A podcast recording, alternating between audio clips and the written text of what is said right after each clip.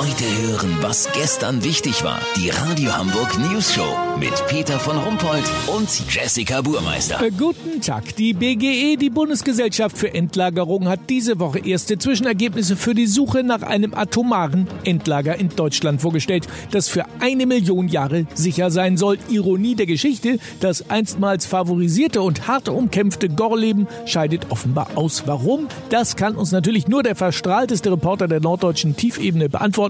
Olli Hansen. Peter, das kann ich nicht alleine. Bei mir ist der Leiter der Kommission, der Geologe Dr. Frank Schiefer. Hallo! Herr Schiefer, seit 1977 war Gorleben in der Diskussion für ein Endlager. Jetzt heißt es plötzlich, Gorleben sei nicht geeignet. Warum? Wissen Sie, der Salzstock in Gorleben ist doch nicht so optimal, wie wir dachten. Das Deckgestein darüber ist nicht erosionshemmend genug.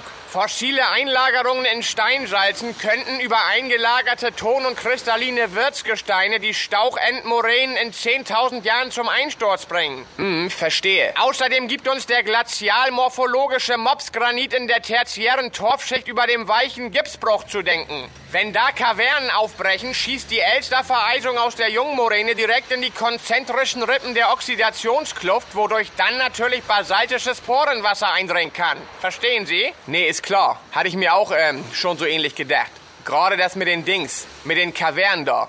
Ja, dann geht das natürlich auch in Gorleben nicht mit der Endlagerung von Atommüll. Ganz genau. Und außerdem unter uns, ich habe hier in der Nähe ein ganz schnuckeliges Häuschen gefunden für ein Appel und ein Ei von so Atomkraftgegnern und ich habe natürlich keinen Bock auf so einer tickenden Zeitbombe zu wohnen. natürlich, logisch. Werde da nicht Verständnis für. Lass so machen, Peter. Wenn in tausend Jahren das geeignete Endlager gefunden ist und es eine gute Wahl war, melde ich mich in einer Million Jahre nochmal. Habt ihr dann exklusiv, ja, okay? Vielen Dank, Olli Hansen. Kurznachrichten mit Jessica Buchmeister.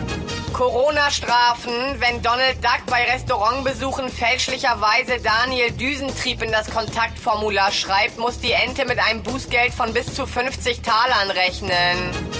Immobilien. Junge Hamburger zahlen für ein Einfamilienhaus durchschnittlich so lange ab, wie Atommüll gelagert werden soll, bis er nicht mehr strahlt.